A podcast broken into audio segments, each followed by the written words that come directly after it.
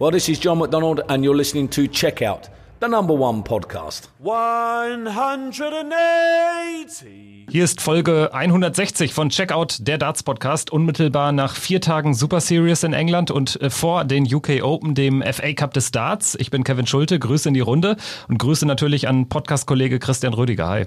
Hallo Kevin, ich grüße dich. Ja, und einer der 154 Teilnehmer der UK Open, ein frisch gebackener Tourkartenbesitzer, ist auch heute am Start. Florian Hempel, hi. Einen wunderschönen guten Abend. Schön, dass ich hier sein darf. Ganz genau, schön, dass wir dich hier haben. Wir hatten letzte Woche mit Marcel Scorpion so ein bisschen über die Q-School gesprochen und natürlich auch über deine Leistung, die dann gekrönt wurde durch einen Tagessieg. Ähm, jetzt hatten wir ihn gebeten, äh, doch mal die ersten Fragen an, an dich zu stellen, quasi. Äh, die haben sich jetzt so ein bisschen erübrigt, weil es ging vor allen Dingen darum, ähm, wie war es denn so an deinem ersten Super Series Wochenende oder dann vier, vier Turnieren dort? Ähm, jetzt konntest du leider nicht mitspielen. Da wäre erstmal die Frage, warum warst du jetzt noch nicht am Start und bist es jetzt aber bei den UK Open? Ähm, es ist tatsächlich äh, kurzfristig äh, was dazwischen gekommen aus persönlichen Gründen, weshalb ich das absagen musste. Ähm, die Gründe bleiben einfach persönlich, äh, ohne das äh, böse zu meinen, aber das ist halt einfach so. Es war kurzfristig, es hat mich auch sehr enttäuscht selber.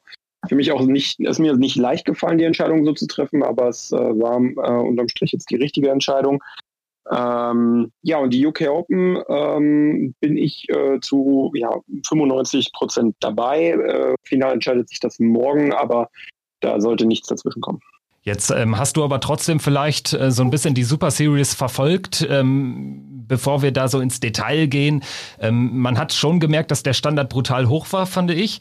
Wie hast du es wahrgenommen, wenn du vielleicht jetzt so ein bisschen auf die Ergebnisse geschielt hast, auf die Leistung deiner zukünftigen Konkurrenten? es ist schon, es ist schon brutal, was da gespielt wird. Also wie viele 100, 110er Averages man da sieht, auch äh, in den ersten Runden und so weiter. Ähm, ich hatte, äh, nachdem ich äh, die Tourcard mir geholt habe, habe ich äh, ein bisschen mit Gaga trainiert äh, über ähm, ja, online. Und ähm, da habe ich auch diverse Male äh, ganz gut die Darts um die Ohren bekommen, habe mir gedacht, ja, oh, herzlich willkommen auf der Pro Tour. und wenn man sich dann so die Ergebnisse da anguckt, dann denkt man sich auch noch so, ja, es sind noch zwei, drei andere, die das können. Äh, nein, also das ist ein absolut unfassbares Niveau, was dort mittlerweile abgerufen wird. Und das nicht nur von nur irgendwie zehn Spielern, sondern einfach von der gesamten Breite, äh, wo einfach gefühlt jeder zu jedem Zeitpunkt imstande ist, ein 100 plus Average runter zu ähm, äh, spielen. Ähm, ganz, ganz beeindruckend fand ich äh, Alan Shooter, ähm, der äh, ein unfassbares Debüt hat. Der hat ja auch die Tourcard jetzt geholt und da einfach äh, durchgerockt ist. Auch Peter Reiter, glaube ich, mit 6,5 rausgenommen hat, mit einem 104 Average und, und, und. Also, das, äh, boah. also ich freue mich riesig, äh, wenn ich dann äh, einsteige. Und ähm, ja, da kommen auf jeden Fall einiges auf mich zu. Ja, also du sprichst es natürlich auch an, Flo. Bleiben wir mal kurz bei diesem Standard natürlich auch. Es gab an jedem Tag einen neuen Data. Michael Smith an Tag eins, gefolgt von Adrian Lewis an Tag zwei, dann Menzo Suljovic und Luke Woodhouse dann an Tag vier ausnahmsweise mal nicht in der Küche, sondern dann wirklich ähm, ja im Bolton da bei der ähm, Super Series. Und ach, perfekt hatten wir ja auch von, von Gary Anderson. Du sprichst jetzt diesen Alan Sutter an. Für mich auch, finde ich, einer der sich da unglaublich hervorgetan hat. Also neben Peter Wright hat er ja auch Dave Chisnell geschlagen, er hat Adrian Lewis geschlagen, er hat auch äh, Nathan Aspinall rausgehauen. Also das, das ist ein brandgefährlicher Mann. Und wenn du jetzt mal äh, Alan Suter hast du ja schon erwähnt, ähm, was waren denn noch so die Spieler, wo du sagst, Mensch, die haben mich positiv überrascht oder vielleicht auch negativ überrascht? Und äh, wie fällt so deine Bilanz von den Deutschen aus, die am Start gewesen sind? Also was man sagen muss, ist natürlich ähm, wahnsinnig konstant über die vier Tage war Joe Cullen und Johnny Clayton, ähm, die auch jeweils immer ähm, sehr, sehr, sehr weit äh, mit vorne waren, auch jeweils beide mit einem Tagessieg. Äh, ich glaube, Clayton zweimal sogar im Finale, also dreimal Finale, eins davon gewonnen, wenn mich nicht alles täuscht.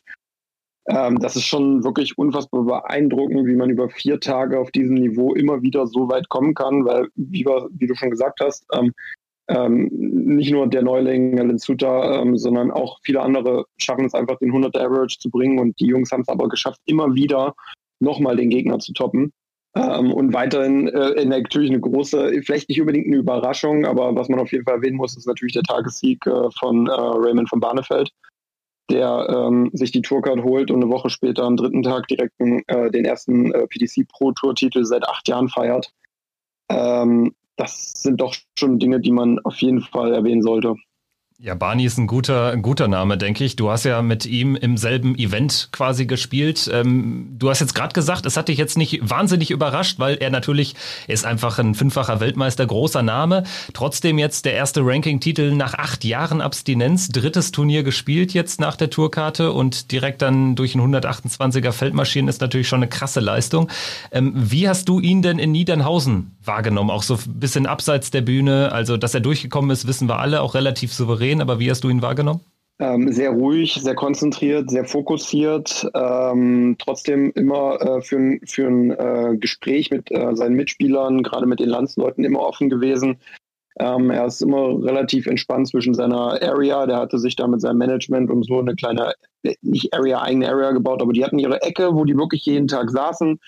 Ähm, und äh, wo auch andere Spieler natürlich auch saßen. Aber er ist immer so zwischen Practice Board und seiner Area gependelt.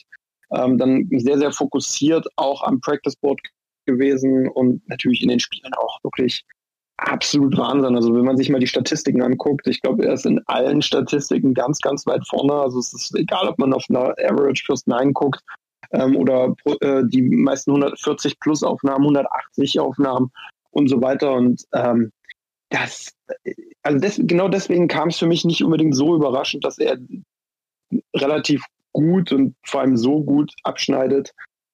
Ähm, ja, bei der Pro Tour. Ähm, dass natürlich direkt ein Titel rumkommt, konnte man dann vielleicht nicht unbedingt erwarten, aber wirklich überraschend war es für mich nicht.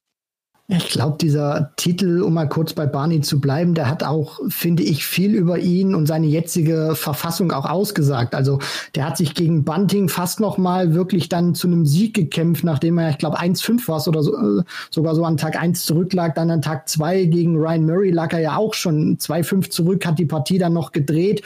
Und dieser Sieg ist, glaube ich, auch für sein Selbstvertrauen wichtig, dass er jetzt merkt, okay, ich komme zurück und jetzt hat er auch mal die ersten Früchte geerntet und diesen Standard, den du ja da auch ansprichst. Also der hat bis zu seiner letzten Partie gebraucht, am letzten Tag, als er dann gegen Damon Hatter rausgeflogen ist. Das war sein einziges Spiel, wo er unter 90 im Schnitt gespielt hat. Alle anderen drüber, meistens so an die 100, Mitte 90.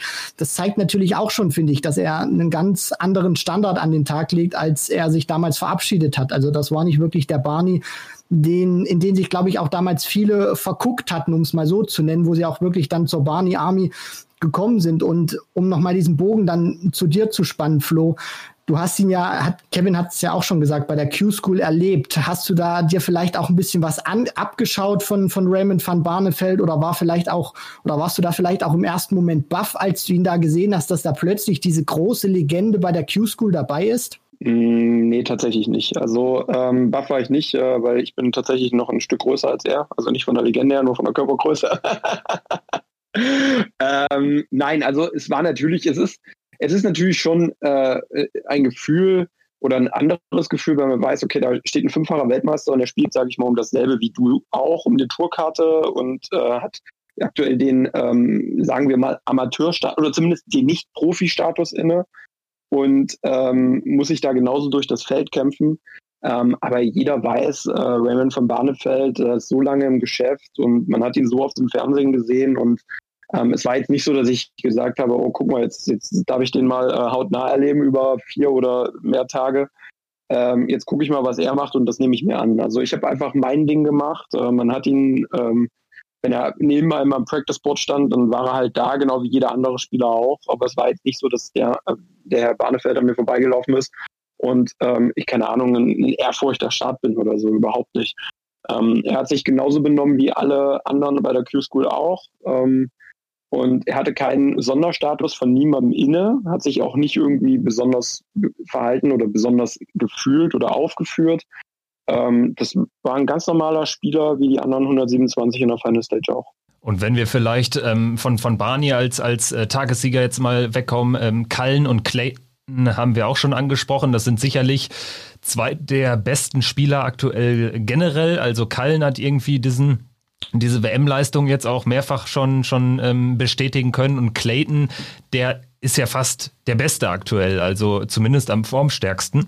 Und ähm, davon abgesehen hat aber mit Kellen Ritz auch noch ein Spiel von weiter hinten einen Tagessieg geholt.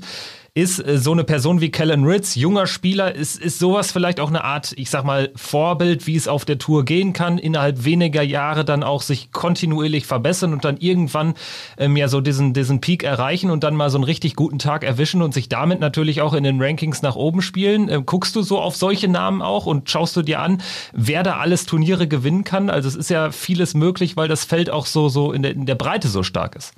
Also ähm, ganz ehrlich, ich, man sieht, man sieht, man liest natürlich, wer gewinnt äh, die Turniere, wie, wie spielen sie, man sieht auch das ein oder andere Ergebnis. Aber ich bin jetzt niemand, der jetzt irgendwie von früh bis abends war ich vorher schon nicht und war ich jetzt auch am Wochenende nicht, der jetzt bei TV Dart Connect gehangen hat und einfach die Spiele wirklich live verfolgt hat. Also ich habe immer mal reingeguckt, wie äh, die Deutschen abgeschnitten haben. Ähm, das hat mich natürlich sehr interessiert. Ähm, und äh, war da auch sehr, sehr, sehr positiv und glücklich, äh, gerade mit Gagas Halbfinaleinzug am letzten Tag und allem drum dran. Und ähm, aber ähm, ich meine, Kellen ist ja jetzt auch nicht neu, also der ist ja jetzt auch schon einige Jahre dabei und hat ja auch einige äh, Challenge Tour und Development Tour äh, Turniere schon gewonnen. Also er ist zwar jung, aber er ist auch sehr, sehr erfahren. Das muss man halt dazu sagen. Das ist jetzt auch nicht so, dass er irgendwie jetzt äh, ähm, reinkommt wie ein Alan Suter äh, und ballert da auf einmal alles weg und hat die Tourcard, ähm, er hat sich das natürlich über Erfahrung alles sehr kontinuierlich aufgebaut. Ähm, ist jetzt aber, aber was mir auch meine Erfahrung gezeigt hat, ist, irgendwie kann auch jeder jeden schlagen, wenn man das gewisse Niveau hat. Und ähm, das hat man auch bei der Q-School wieder gesehen. Ähm, jetzt mal kurz auf mich. Ich meine, ich stand auch am dritten Tag mit einem Punkt da. Ähm, vor der Q-School hatte mich auch keiner auf dem Zettel. Und dann erwischt man halt so einen Tag, wo, wo einfach alles ineinander läuft, wo alles passt. Äh, und dann kann, kann man halt auch alle schlagen, egal wer da irgendwie hinter einem steht. Und genauso kann das bei der Players Championship genauso laufen. Ähm, nur halt alles nochmal irgendwie so 10, 15 Punkte höher im Average.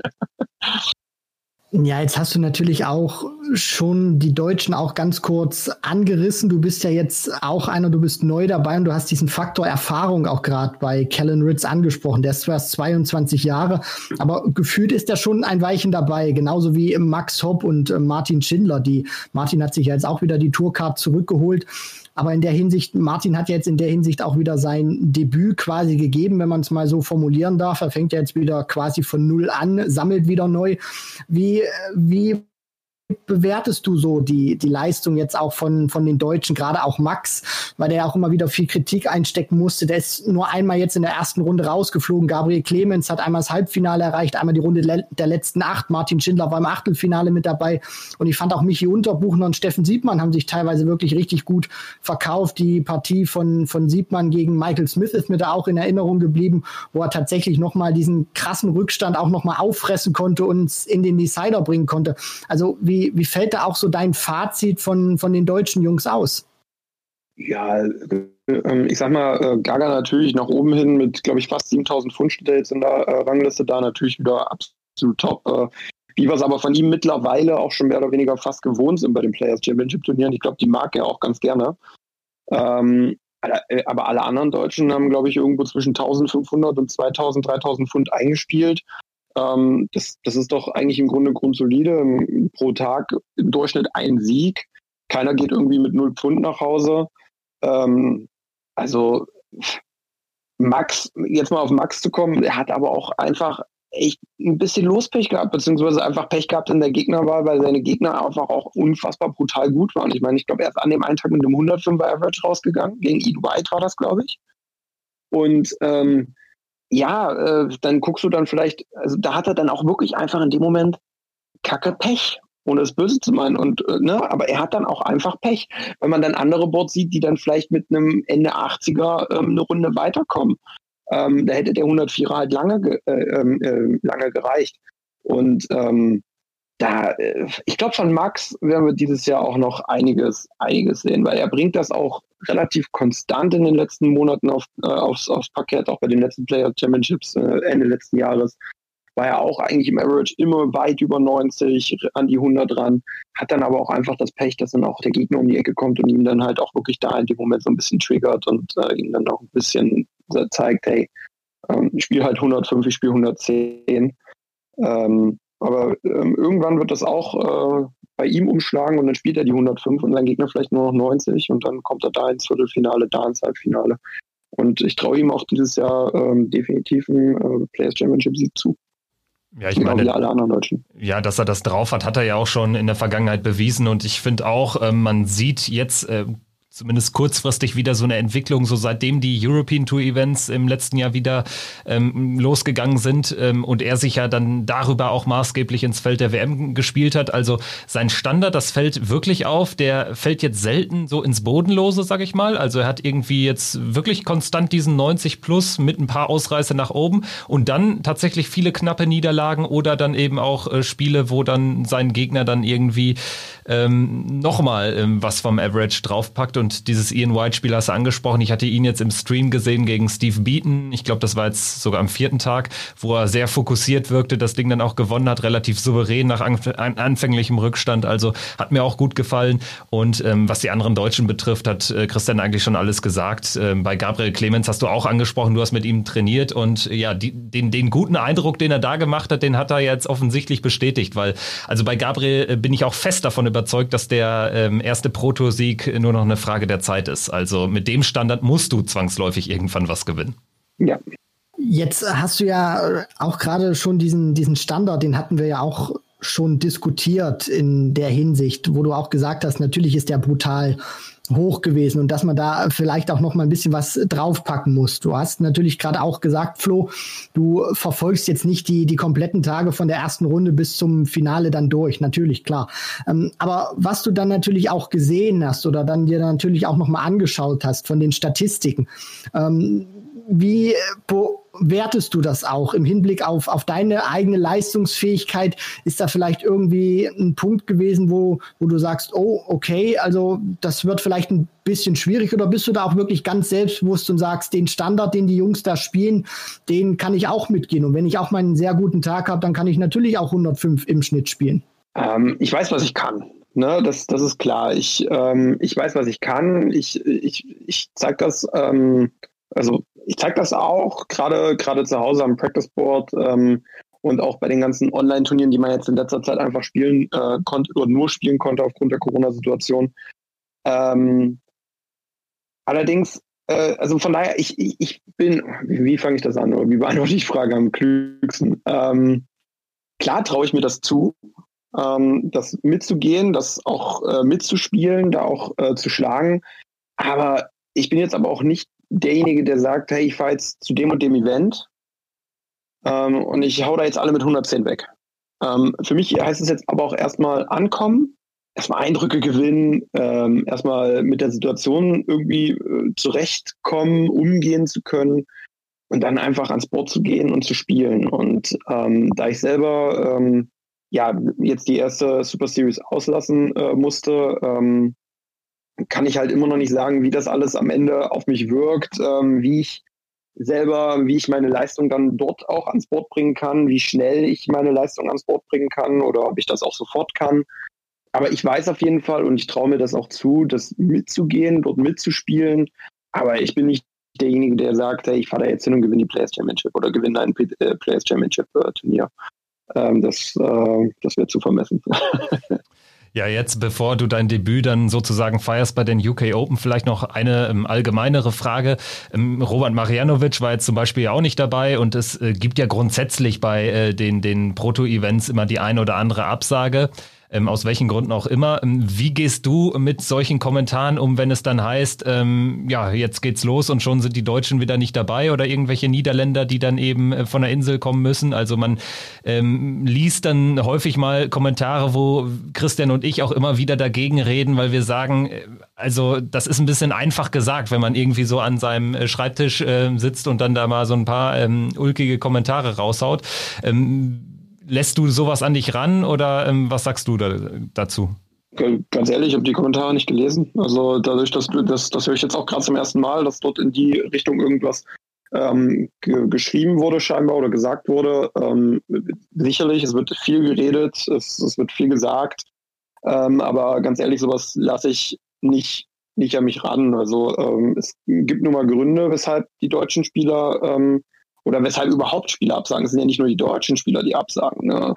Ähm, berühmteste Beispiele Ende letzten Jahres waren bei der European Tour hatten wir acht oder neun Host Nation Qualif Qualifikanten in Riesa und in äh, Sindelfing äh, weil die ganzen Top-Leute, die top gesetzten Leute, unter anderem Peter Wright und äh, Gary Anderson, allein nur wegen Corona nicht reisen wollten. Ähm, na, ne, also es gibt so, so viele Gründe, private Gründe, persönliche Gründe, äh, es gibt sicherlich auch gesundheitliche Gründe, berufliche Gründe, es gibt so viele Gründe. Und wenn da irgendjemand dann äh, irgendwo sitzt und irgendwie sein, seine Meinung dazu sagen möchte, dann darf er das natürlich gerne tun. Äh, wir leben in einem freien Land, da hat jeder seine Meinung, äh, darf jeder seine Meinung sagen. Ähm, und dann muss, damit muss aber auch jeder umgehen können, äh, wenn er dann halt einfach ein bisschen Kontra bekommt. Und ich lasse sowas aber auch wirklich nicht an mich ran, weil ich weiß, warum ich was absage. Oder ne, jeder wird selber wissen, warum er irgendwas absagt. Und ähm, das geht halt auch nicht wirklich irgendwie jemandem was an, in meinen Augen. Und da hat auch eigentlich nicht niemand irgendwie so irgendwie was zu sagen. Also von wegen hier, die Deutschen sind dann irgendwie, bleiben schon zack zu Hause oder so. Ähm, das finde ich dann irgendwie auch irgendwie alles ein bisschen nicht, nicht ganz qualifiziert vielleicht.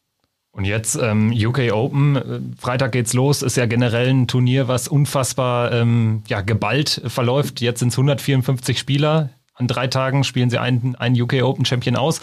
Ähm, für dich geht's gegen Jitze van der Waal, ein Niederländer, der keine Tourkarte hat, aber ähm, schon das ein oder andere Mal auch auf der Tour gespielt hat. Ähm, was hast du gedacht beim Blick auf die Auslosung? Mm, Jitze kenne ich tatsächlich ähm, jetzt schon gut, gut anderthalb, zwei Jahre, weil ich bin ja auch sehr, sehr viel in Holland unterwegs gewesen auf den Turnieren. Ähm, ein sehr ähm, konstanter Spieler, in seinem B-Game vor allem und äh, mit sehr, sehr guten Ausreißern auch nach oben. Also ähm, von einem äh, ja, tollen Los will ich da auf keinen Fall reden. Äh, allerdings vom Namen her hätte es mich natürlich auch schwerer treffen können. Ähm, wie ihr schon sagt, äh, er war, ähm, er hat letztes Jahr, glaube ich, oder vor zwei Jahren die ein Challenge Tour Event gewonnen. Und das ist auch sehr beeindruckend mit vielen über 90er Averages. Ähm, ich freue mich gegen Jitze zu spielen, da ich ihn kenne. Ähm, ich freue mich auch äh, auf mein Debüt dort. Und ähm, ja, wenn ich gewinnen sollte, bin ich mal gespannt, wer dann kommt. Ja, Jim McEwen oder ja, Sebastian Bialecki. Ja, stimmt. Die zweite Runde ist ja schon, äh, stimmt, richtig. Äh, ja. Da habe ich noch gar nicht, so weit habe ich noch gar nicht geguckt. Also ich genau, so Mac McEwen oder Bialecki, also es ist ein bisschen kurios, weil du könntest äh, die dritte Runde erreichen, ohne gegen einen äh, Spieler zu spielen, der eine Tourkarte hat. Und äh, dann Runde drei, Gerte Voss, Nils Sonnefeld, die wirst du auch noch gut kennen, und Dirk Telnekes. Also das könnte dann ja auch deutsch-niederländisch oder deutsch-belgisches Duell werden. Also ja, ist immer irgendwie ganz besonders, wenn man schon äh, drei Gegner im Voraus quasi erspähen kann, aber ähm, es bietet sich wahrscheinlich auch nicht an, oder? Ähm, wie gesagt, ich, ich bin da niemand, der groß auf die ähm, Auslosung guckt. Das hatte ich auch bei, das hatte ich auch bei der Q-School nicht gemacht. Ähm, ich hatte, klar, man guckt, an welchem Board man ist, man guckt, welches Spiel man hat und gegen wen man das erste Spiel spielt, aber ab dann bin ich auch raus mit der Nummer, weil ich gucke nicht irgendwie, wenn ich gewinnen sollte, könnte ich vielleicht den oder den kriegen und wenn ich das gewinne, kriege ich vielleicht aus denen sechs und dann wären es zwölf und ne, ähm, wie man das auch mal rechnet, runterrechnet. Da bin ich nicht der Typ für, weil ähm, diese ganze ähm, ähm, ja, Rechnerei, Guckerei äh, bringt mir nichts, wenn ich mein erstes Spiel verliere. Dementsprechend gilt meine volle Konzentration immer auf das erste Spiel und äh, wenn ich das gewinnen sollte, ähm, dann weiß ich ungefähr, um welche Uhrzeit an welchem Board ich stehen muss und dann gucke ich mal, wer da äh, dann auf mich wartet. Ich glaube, das ist auch immer ganz förderlich, was du da sagst, Flo, weil wenn du jetzt wirklich nicht in diesem Moment voll drin bist und dich mit deinem Gegner jetzt beschäftigst, sondern vielleicht guckst, ja, auf den könnte ich vielleicht in, in Runde drei treffen oder was passiert, wenn dann die Top-Gesetzten dann noch später einsteigen, wie jetzt vielleicht ein Van Gerven oder ein, Pro oder ein Price, vielleicht kriege ich die dann sogar zugelost. Ich glaube, dass äh, ist dann auch nicht wirklich sonderlich förderlich für den, für den Kopf, wenn man da auch wirklich sich nicht mit seinem Gegner wirklich zu 100 Prozent beschäftigt. Und bleiben wir aber natürlich auch erstmal im Moment dann bei deinem Erstrundengegner Jitze van der Waal. Das äh, Schwierige finde ich immer ganz persönlich jetzt gesagt ist, äh, die UK Open ist ja, hat ja ein sehr straffes Programm und gerade in den ersten Runden ist die Distanz ja sehr kurz. Du kennst das jetzt natürlich auch, weil du natürlich auch die, die Q-School gespielt hast. Aber kann das vielleicht, wenn, wenn du das jetzt persönlich beurteilst, auf der anderen Seite natürlich UK Open, großes Turnier für dich. Du hast auch nicht sonderlich viel Zeit, um reinzukommen. Also nervös zu sein, äh, ist wahrscheinlich da nicht, nicht angesagt. Aber ich glaube, das, das kann man dann wahrscheinlich von den Nerven her selber nicht, nicht kontrollieren. Aber wie gehst du jetzt, wenn du, wenn du jetzt so mit ein paar Tagen Abstand ne, natürlich auch vor dem Turnier drauf guckst, ähm, da in diese Partie auch zu wissen, ich kann mir jetzt nicht wirklich ähm, leisten, groß in dieses Match reinzufinden, weil wir eben noch keine Distanz vom Best of 19 spielen oder so, wo ich vielleicht den Anfang vielleicht ein bisschen auch verschlafen kann, vielleicht noch nicht so gut spiele, sondern ich muss eigentlich schon von Beginn an top drauf sein. Macht dich das eher stärker oder glaubst du, dass sich das vielleicht ein Stück weit hemmen könnte? Ähm, also für mich ist es klar, es ist natürlich für mich äh, äh das Debüt äh, als Two-Card-Holder auch äh, natürlich mein erstes Major-Turnier, aber soweit ich weiß, ist es auch sein Debüt bei den UK Open. Also ähm, er hat auch mit genau diesen Sachen ähm, mehr oder weniger äh, ja, zu kämpfen. Ähm, ich persönlich kenne mein Spiel. Ich weiß, dass ich, egal ähm, ob ich äh, vielleicht auch mal 5-1, 5-0 hinten liege, dass ich das Ding immer noch gewinnen kann. Ähm, das Schöne ist, egal ob ich hier bei mir im Practice Room spiele, in Niedernhausen die Q-School oder in Milton Keynes die UK Open, das Board hängt bei 1,73 Pulshöhe und äh, das Hockey ist 2,37 entfernt. Ähm, das, ist, das, das macht jetzt erstmal nicht den großen Unterschied. Ähm, ich werde sehen, wie ich an dem Tag drauf bin, wie meine, wie meine Darts an dem Tag fliegen. Ähm, dann hat man immer so ein bisschen so ein Gefühl, wie es läuft, wo, wo, wo, wo hat man vielleicht an dem Tag ein bisschen Defizite im Kopf, dann macht man sich einen kleinen Matchplan äh, und dann sieht man, wie das Spiel verläuft. Also ich gehe natürlich nicht in das Spiel und sage, ja, ich kann mir den Spatten ein bisschen verschlafen und gewinne das Ding hinten raus immer noch. Das äh, wäre vermessen, das äh, wäre äh, total respektlos auch dem Gegner gegenüber. Ähm, weil ähm, am liebsten geht jeder Spieler, jeder Sportler äh, geht in jedes Spiel und sagt, am liebsten würde ich vorne wegspielen und ähm, möchte natürlich gerne am liebsten 6-0 gewinnen. Ähm, klar. Wenn wir ähm, jetzt nochmal auf die anderen Deutschen schauen, äh, Martin Schindler steigt auch in Runde 1 an, spielt gegen Barry van Peer. Danach äh, würde es gegen Jeff Smith gehen und danach eventuell gegen Martin Klärmarker oder Wayne Jones. Also es klingt auch nach einem straffen Programm. Steffen Siebmann gegen David Evans. Schlägt er den? Geht's gegen Damon Hatter? Also auch das ist natürlich eine hohe Hürde. Max Hopp spielt gegen Willie O'Connor. Die beiden haben auch eine Vorgeschichte, wenn man sich an die EM 2018 müsste es, glaube ich, gewesen sein, zurückerinnert. Und dann ähm, bleibt natürlich mit Lukas Wenig noch einer, ähm, der ja, äh, sich über die Qualifying School jetzt zumindest zu den UK Open gespielt hat. Und ich hatte jetzt auch ähm, bei den Kollegen von, von ähm, Daten.de im Podcast gehört, dass du dich mit dem ja auch ähm, eingespielt hast dort ähm, im Rahmen der Qualifying School. Ähm, wirst du auch mit ihm da jetzt ähm, besonders nochmal in Kontakt stehen oder wirst du auch mit ihm vielleicht ein bisschen trainieren? Wie ähm, habt ihr euch schon ausgetauscht, weil er jetzt auch bei den UK Open am Start sein wird? Ähm, tatsächlich kamen wir heute noch nicht dazu. Ich wollte ihm eigentlich noch eine Nachricht schreiben. Ähm, werde ich dann wohl heute auch noch machen. Äh, ob wir im Vorfeld jetzt nochmal trainieren oder nicht, äh, müssen wir auch schauen, wie es bei ihm beruflich aussieht. Ähm, er arbeitet im Dreischichtsystem. Äh, deswegen, ähm, da kann ich, also geplant ist jetzt aktuell nichts. Ähm, ich gehe mal davon aus, dass er auch am äh, Donnerstag von Frankfurt aus fliegt. Also werden wir wahrscheinlich im, im gleichen Flieger sitzen. Äh, und spätestens werden wir uns dann wahrscheinlich in Frankfurt sehen. Ähm, ich freue mich natürlich für ihn sehr, dass er ähm, mit, äh, mit von der Partie ist, hat er sich auch wirklich verdient. Äh, er ist, glaube ich, der letzte Spieler, der es über die äh, Order of Merit, glaube ich, geschafft hatte, ne, über die in Niedernhausen. Und ähm, ja, also da kann man auch wirklich äh, dolle gespannt sein, was äh, Lukas da ähm, äh, spielen wird. Und der wird auch den einen oder anderen vielleicht nicht mehr überraschen, aber die, äh, vollends überzeugen, denke ich.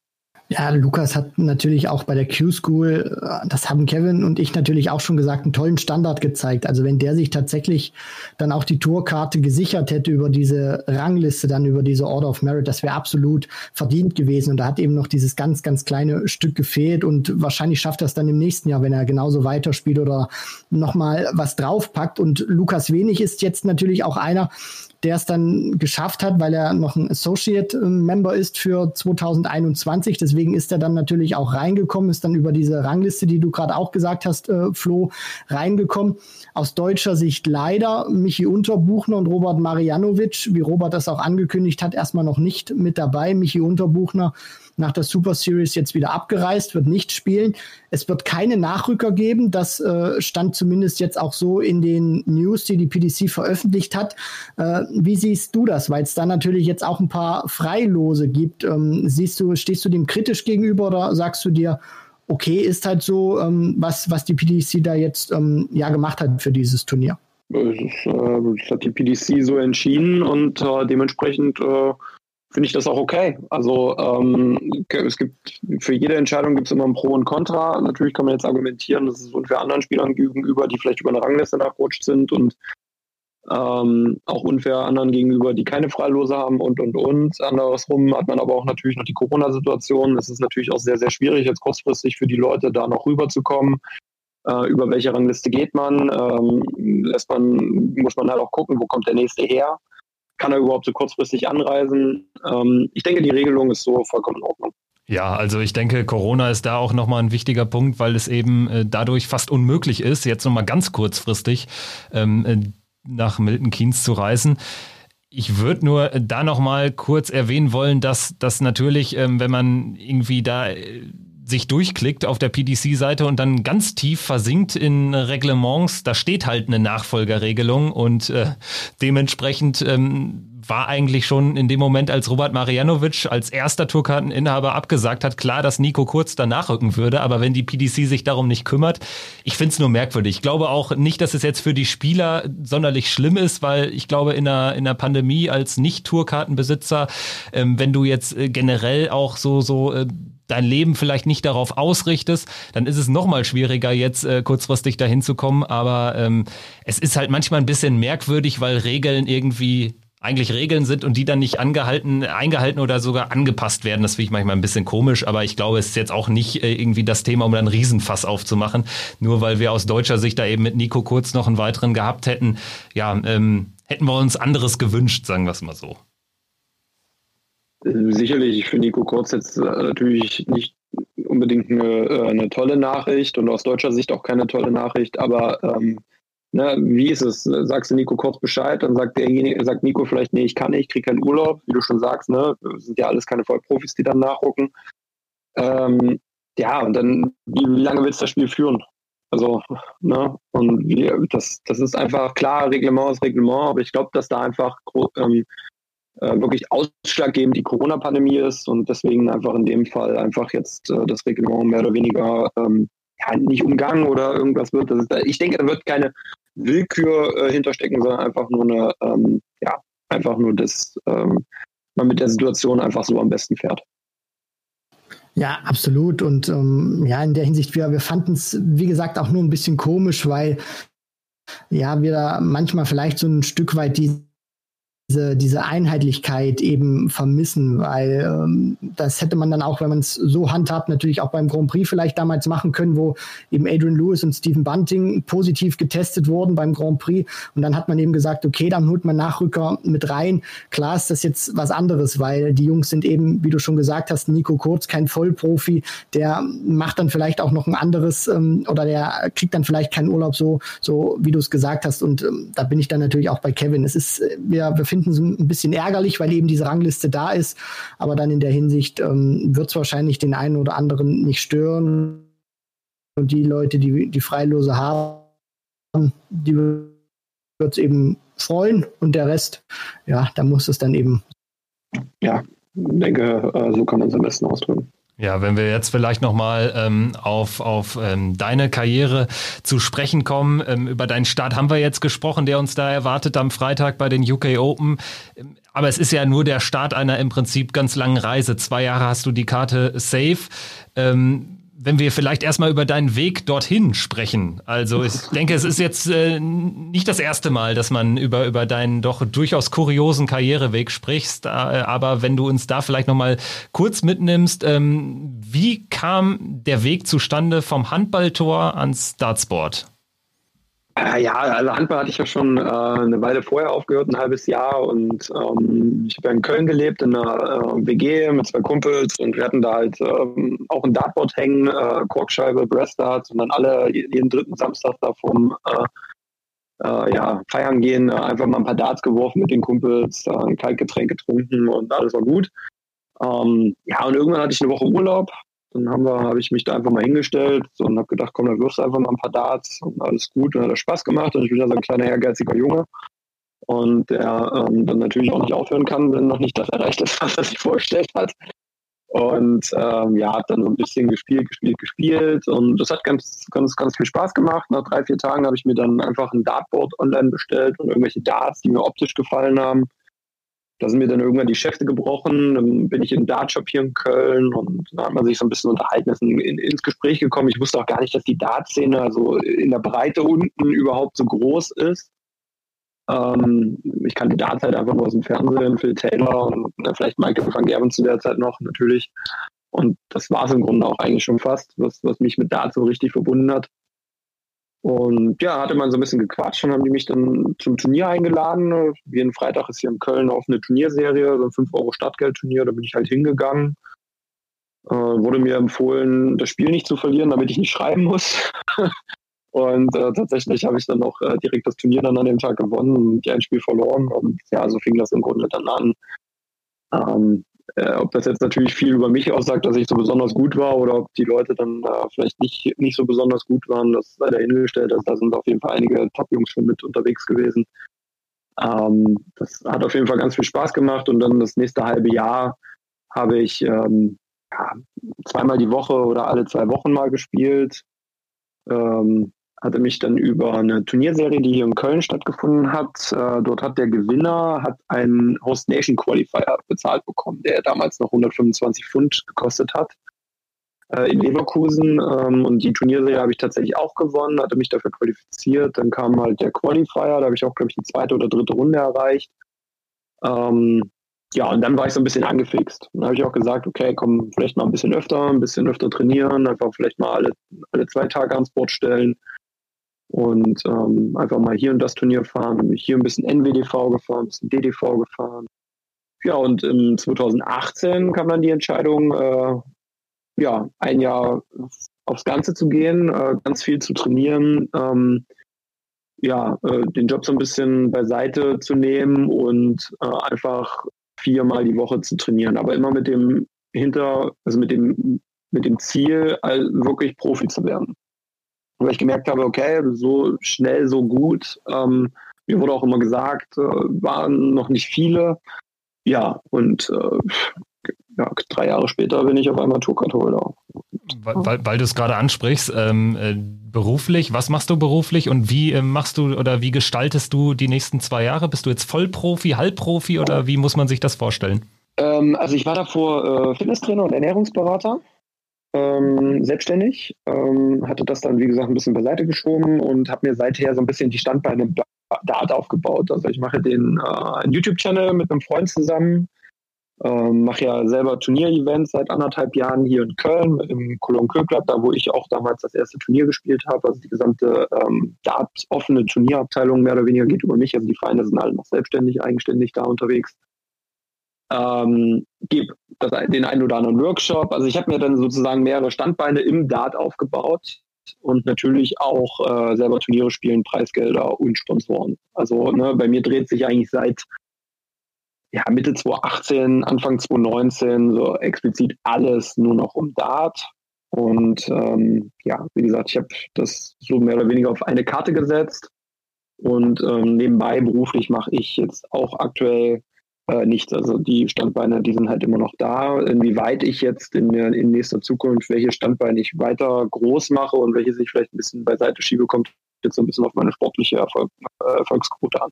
Äh, lass uns mal da ganz kurz auch bleiben bei dem Thema, weil ich das wirklich sehr, sehr interessant finde, Flo, was du da auch ähm, gesagt hast mit diesem, du hast das mal ja aus, aus Spaß einfach angefangen und dann hast du das intensiviert, aber auch was, was man da rausführt, vier Tage die, die, die Woche, teilweise gibt es ja auch dann die Experten im Fernsehen, die halt sagen, man, man muss sich jeden Tag über Stunden hinstellen.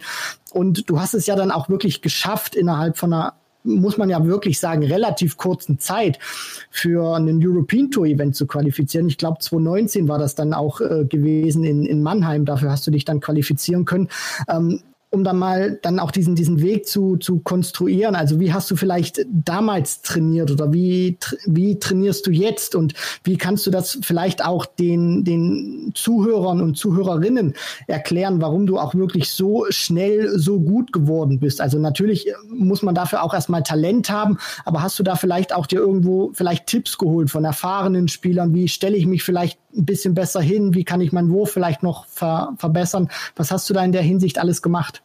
Ähm, Also äh, klar, man, also es war natürlich ein gewisses Grundtalent bei mir ähm, vorhanden. Ich glaube, dass mir aber auch meine Vergangenheit als Handballspieler diese Auge-Hand-Koordination, die bei mir gut ausgeprägt ähm, ist und damals schon war, äh, natürlich geholfen in dem Punkt. Ähm, sehr geholfen.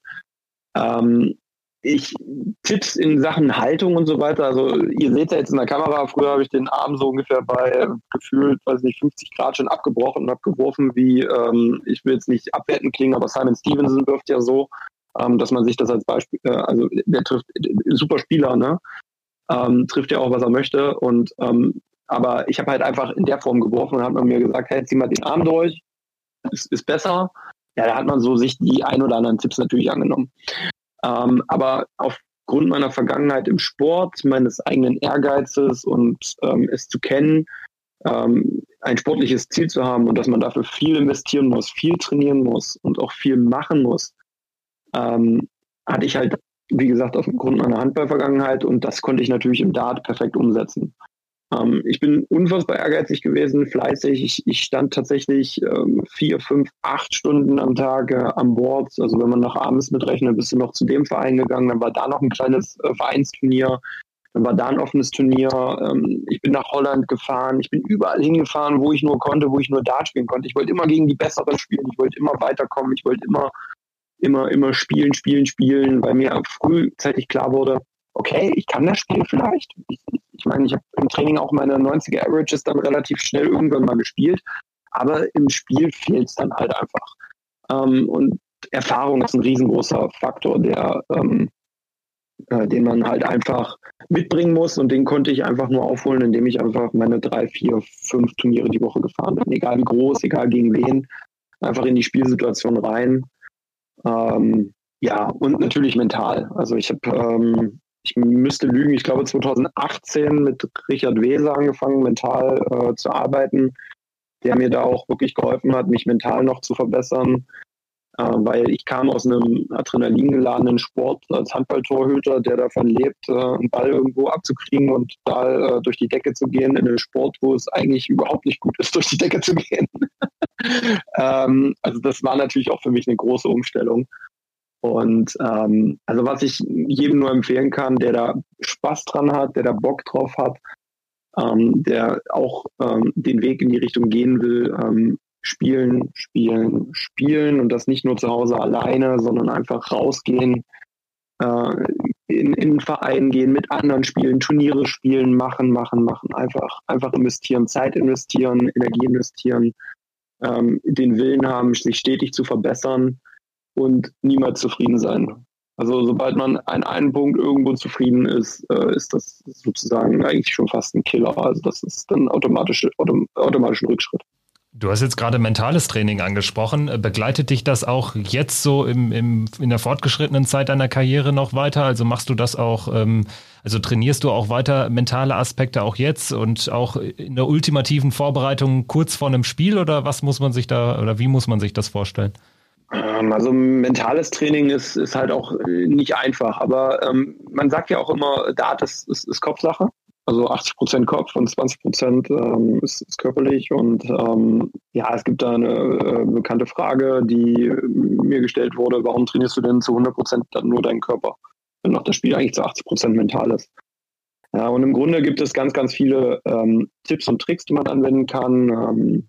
Fängt bei Visualisierung an, geht über Atmung bis hin zu ähm, ja, Vorstellungskraft, äh, ganz, ganz, ganz viele äh, Mittel und Wege, die man mental anwenden kann, um sich selber irgendwie in den Fokus zu bringen, in den Tunnel zu bringen. Und ähm, natürlich, ich trainiere weiterhin viel mental. Es ist aber aus einem aktiv Lernen, ist mittlerweile ein einfaches Anwenden und immer wiederholen geworden ähnlich wie am Board hinstellen und werfen. Ich weiß, wie ich werfen muss. Ne? Also man, ich stehe da jetzt nicht mehr da und denke, ah, der Ellenbogen vielleicht noch einen Ticken da. Nein, ich werfe halt einfach und so ist es beim Mentalen auch. Ich mache die Dinge halt einfach täglich, mindestens, ich investiere täglich so gut 20, 30 Minuten aktiv da rein ähm, am Trainingsboard. Und ähm, das Schöne beim Mentalen ist, man hat ja seinen Kopf immer dabei und den kann man halt gefühlt auch immer trainieren, egal wo man ist.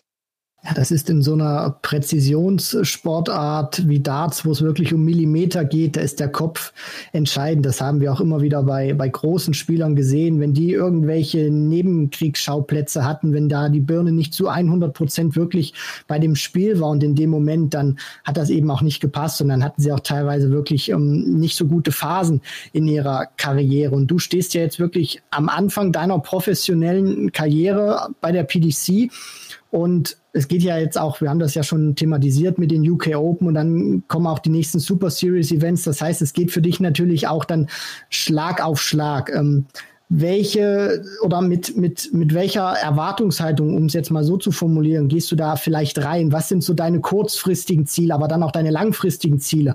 Und was, was, was glaubst du, wie weit kann dich das auch treiben in diesen zwei Jahren? Was ist, was ist realisierbar? Ist die WM Ende des Jahres im Eli Pelli vielleicht schon realisierbar oder sagst du dir, das ist eigentlich mein Ziel für übernächstes Jahr dann, äh, für, für nächstes Jahr dann, also für 2022. Also was hast du dir da auch so im Kopf schon für, für einen kleinen Matchplan, um das jetzt mal so zu formulieren, gemacht?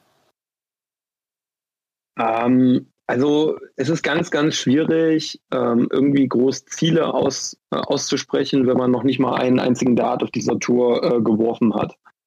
Ähm, für mich persönlich, mein kurzfristiges Ziel ist erstmal hinfliegen, ankommen, meine ersten Darts, Practice Darts dort zu werfen, die ersten Eindrücke zu gewinnen, wie es denn nur wirklich, wirklich ist, wenn man in die Area reinkommt und dann nicht mehr ähm, die deutschen Jungs äh, da stehen, ähm, die du beim Host Nation Qualifier regelmäßig triffst, sondern auf einmal die 128 oder 127 besten Spieler der Welt plus ich. Ähm, auf einmal neben dir stehen und Michael van Gerven, Gavin Price, Gary Anderson und so weiter sich neben dir warm werfen und ähm, dann auch auf einmal in der ersten Runde dein Gegner sein können. Dass das dann nicht irgendwie heißt, das ist irgendwie eine Exhibition oder es ist irgendwie eine European Tour, dritte Runde ähm, und mal gucken, was geht. Und das ist jetzt einfach wirklich dein, dein ja, ähm, dein Alltag, ne? also dein, dein Turnieralltag, dein Touralltag.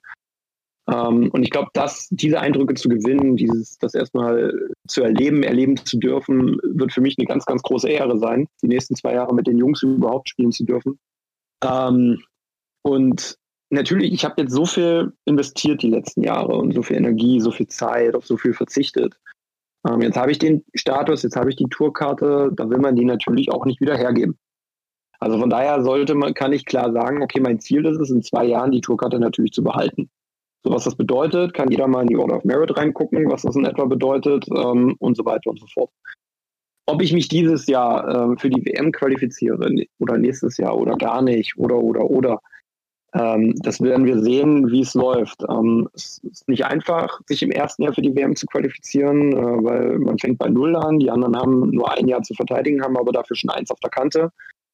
Äh, von daher ähm, muss man einfach sehen. Ähm, ich lass das jetzt erstmal alles ganz entspannt auf mich äh, zukommen.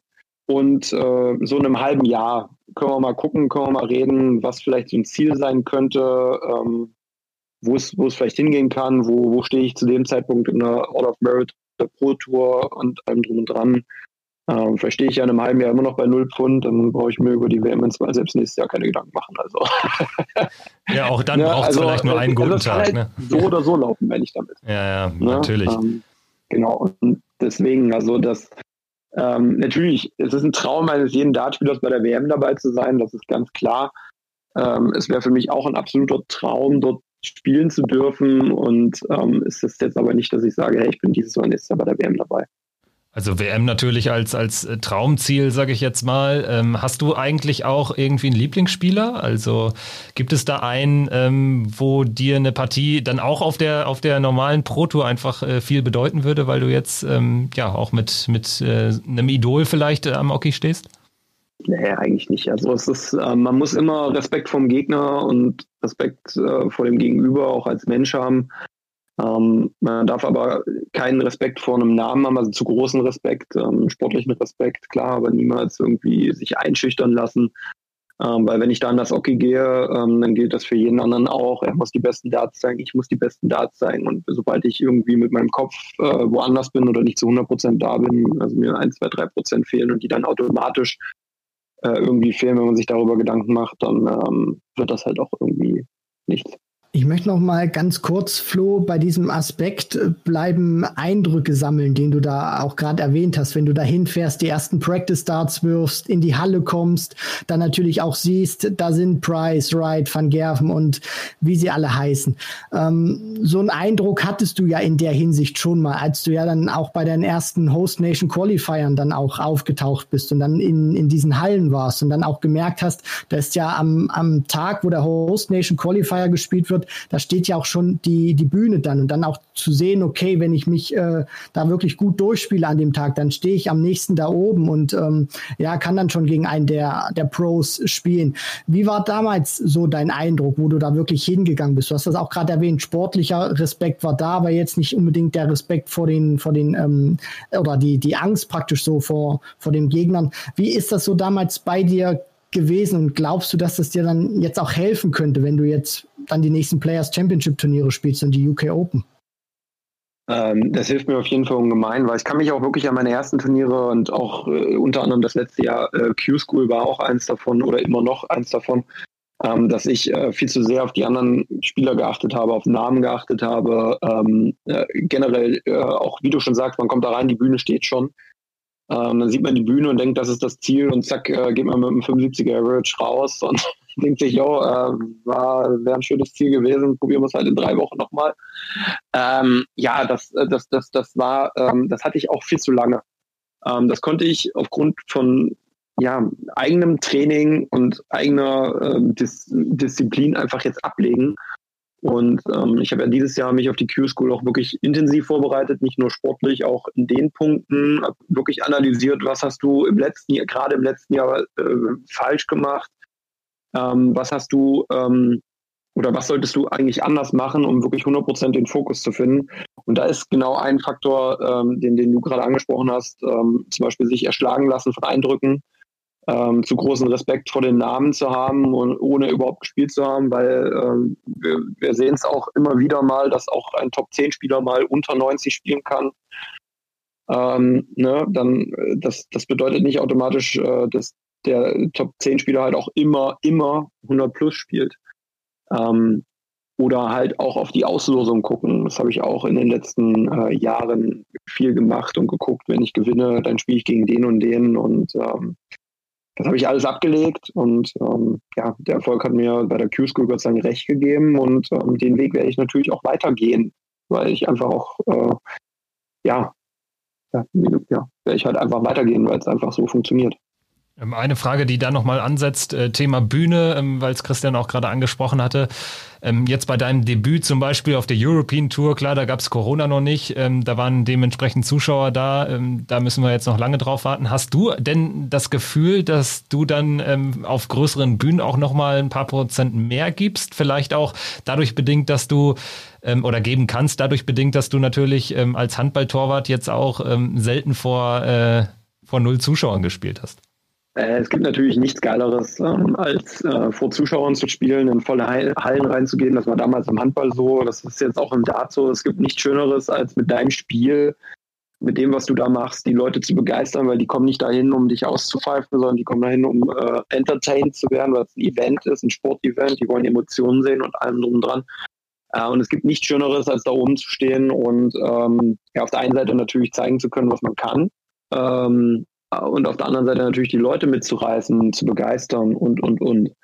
Ähm, dementsprechend ähm, bin ich, ich freue mich natürlich drauf, wenn es irgendwann heißt, äh, Zuschauer sind wieder zugelassen. Ähm, es, es kommen wieder mehr Emotionen auf. Es gibt äh, wieder die Stimmung, nicht durch einen äh, äh Kollegen, der hinten sitzt und auf den Button drückt, ähm, sondern wirklich echte Emotionen. Und ähm, das sind auch Sachen, die ähm, ja, nicht nur ich vermisse, denke ich, aber äh, auf die ich mich natürlich auch äh, freue, wenn sie wieder da sind.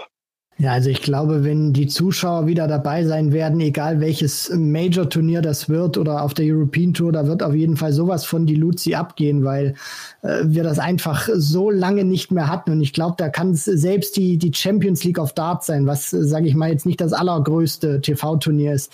Aber einfach, wenn dann wieder ohne Hemmungen auch wieder die Darts gefeiert werden können. Ich glaube, das ist auch einfach was, das sehen sich viele zurück und ähm, ja, hoffen wir dann natürlich auch einfach, äh, dass es so, so schnell wie möglich kommt.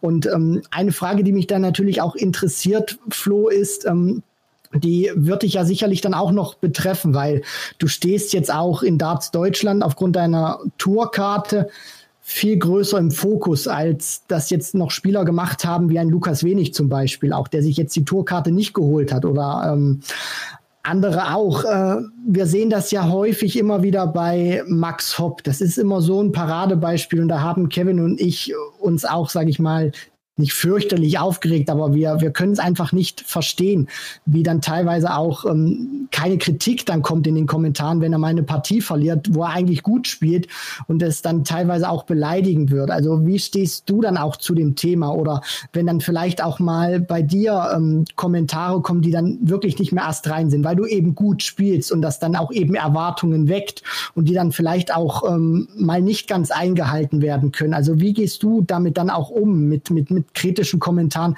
die dann auch wirklich keine sachliche Kritik mehr sind, sondern auch wirklich Beleidigungen. Wie stehst du zu dem Thema? Wie gehst du dann auch persönlich damit um? Ähm, ja, das ist äh, eine gute Frage. ähm, also ich bin ganz ehrlich, äh, alles, was in Richtung Beleidigung, Hassreden, ähm, auch äh, Rassismus, das fällt alles darunter, ähm, das gehört sich einfach nicht. Ähm, nicht nur im Bereich Sport Deutschland, sondern generell äh, finde ich, das, das ist einfach, das gehört sich einfach in der Menschlichkeit nicht, das gehört sich einfach nicht. Ähm, das, das, hat äh, nicht nur im Bereich Sport oder irgendwas nichts äh, zu suchen, sondern generell eigentlich. Wie ich damit umgehen würde, ich glaube, wie ihr schon gemerkt habt, ich, ich lese mir solche Kommentare selber auch grad, äh, gar nicht großartig durch. Natürlich kriegt man viele Glückwunsch, Glückwunschnachrichten, man kriegt auch ab und zu mal eine nette Fanpost, die nicht so nett ist. Äh, die wird aber dann, ähm, die wird dann halt auch ähm, ignoriert. Also sowas lasse ich überhaupt nicht an mich ran, weil ähm, ich finde es halt, wenn die Leute, die sowas schreiben, ähm, wenn die der Meinung sind, sich auf einem gewissen Niveau äußern zu müssen, sind die es in meinen Augen für mich persönlich nicht wert, erhört zu werden von mir. Und es sagt viel mehr über die Person, die das aussprechen oder schreiben aus, als über alles andere. Und ähm, dementsprechend erreichten diese Leute, erreichen in meinen Augen nichts. Nichts. Also ich glaube auch nicht, dass Max oder äh, gerade Max wird das auch überhaupt nicht an sich ranlassen, bin ich mir fast sicher. Ich hatte über das Thema mit ihm noch nie gesprochen. Ähm, aber äh, Max ist einer der, äh, ist, ist der deutsche Vorreiter im Dart. Also ich meine, er war, er ist so ein talentierter Junge. Ich meine, der Junge ist jetzt 24 und war jetzt wie oft bei der WM dabei? Achtmal, siebenmal? Achtmal, ja. Ähm, das, der ist, ähm, also der ist, das ist unfassbar, was der im Dart für Deutschland überhaupt erreicht hat und jede Nachricht, die da äh, irgendwie ja, schlecht machen, hassredend, äh, beleidigend ist, ähm, die äh, ja, ist sowas von unangebracht. Ja, vielleicht, um, um jetzt mit was Lebensbejahendem hier äh, rauszugehen. Ähm, die positiven Seiten äh, der, der, der Tourkarte, ähm, über die haben wir natürlich schon gesprochen, aber was sind vielleicht auch so, so die, die Dinge, auf die du dich freust, abseits ähm, des reinen Spielens gegen die 127 anderen besten Spieler der Welt? Ähm, hast du einfach auch Bock aufs Reisen, auf dieses äh, Leben als Profi oder ist das etwas, wo du dich noch dran gewöhnen musst? Also vielleicht das so zum Abschluss, weil es ja dann jetzt auch in ein paar Tagen losgeht nach UK.